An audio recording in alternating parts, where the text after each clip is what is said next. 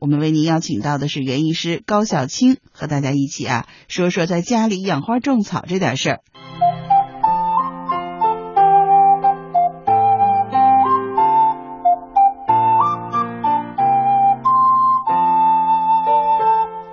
如果是土养的绿萝呢，五天左右浇一次水，浇透，经常的给它晒晒太阳。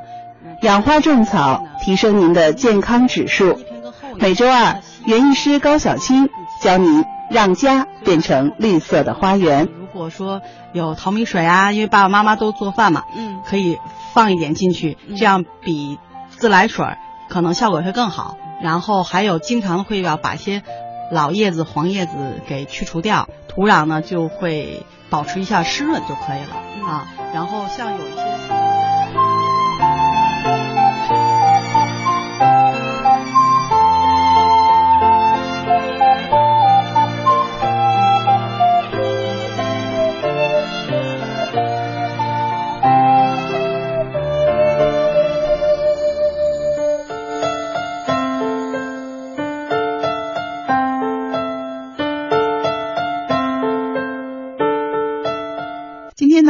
高小青要和我们聊的是怎么浇花儿，哎，怎么给花浇水效果更好？嗯，可能平常您觉得浇花不是挺简单的吗？还需要特意学吗？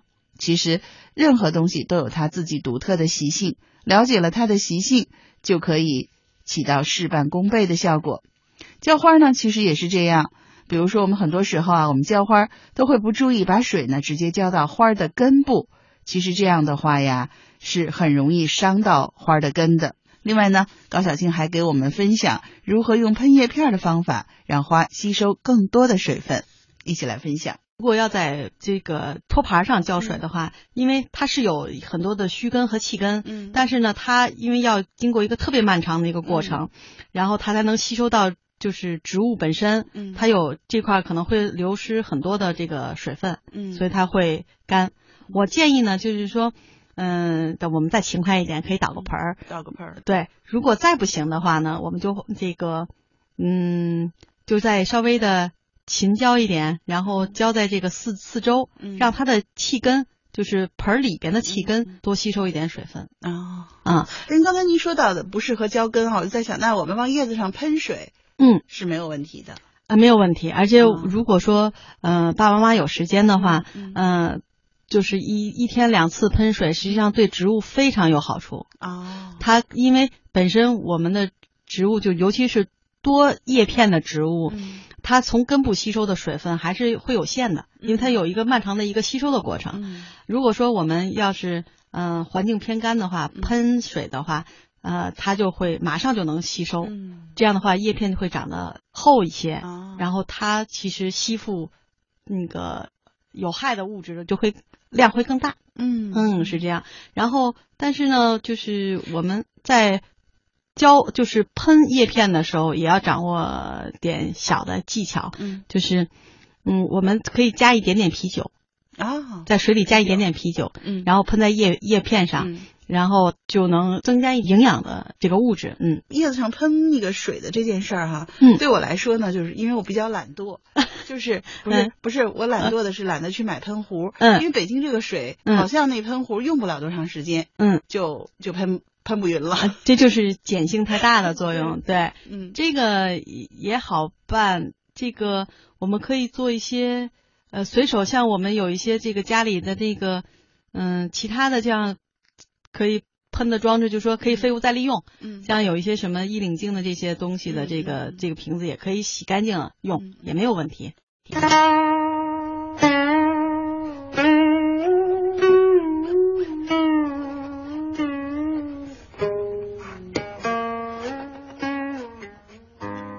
人在松静的状态下，慢慢深呼吸，就能体会到人和天地精微之气的交换。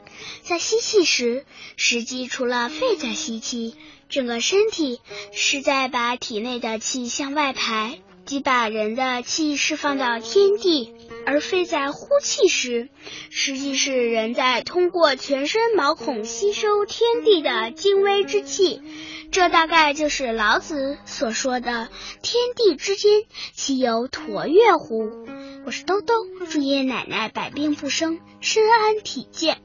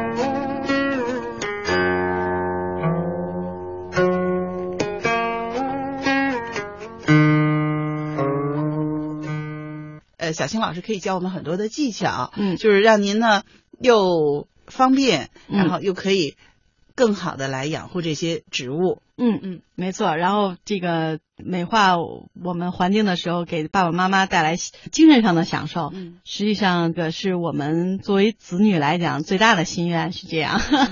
嗯，我这个绿萝养的。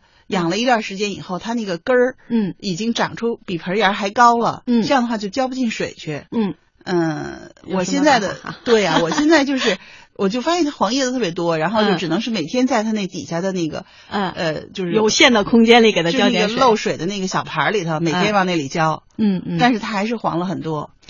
啊，那就那你就只能最好的办法是分盆是吧？对，分分盆、嗯，或者是重新的给它组装一下，嗯，然后呢，把它的根系再扎到这个盆底更深一点，嗯，这个不用害怕，那个它原有的气根可以可以修掉三分之一，哦，就是你把剪不怕的，可以剪，没有、嗯、没有关系的，嗯、然后只是就是我们重新覆盖土的时候、嗯、要浇一次透水，哦，这样让它的根系没有空隙，嗯，这样就可以了，没有问题，哦、嗯。因为我们办公室还有一个问题，我我想我们也可以提醒收音机前的爸爸妈妈，嗯、您买花的时候买那个盆儿，嗯，千万一定要买底下有孔的。对，我们办公室是相当一批盆儿，嗯，有二三十个的盆儿是底下是不漏水的。那这种的话，尽量的，如果想要植物好一点的话，要倒一下盆，因为它属于是透气孔。嗯对，它不光是起到透水的作用，嗯、还有起到这个空气流动的作用。嗯嗯。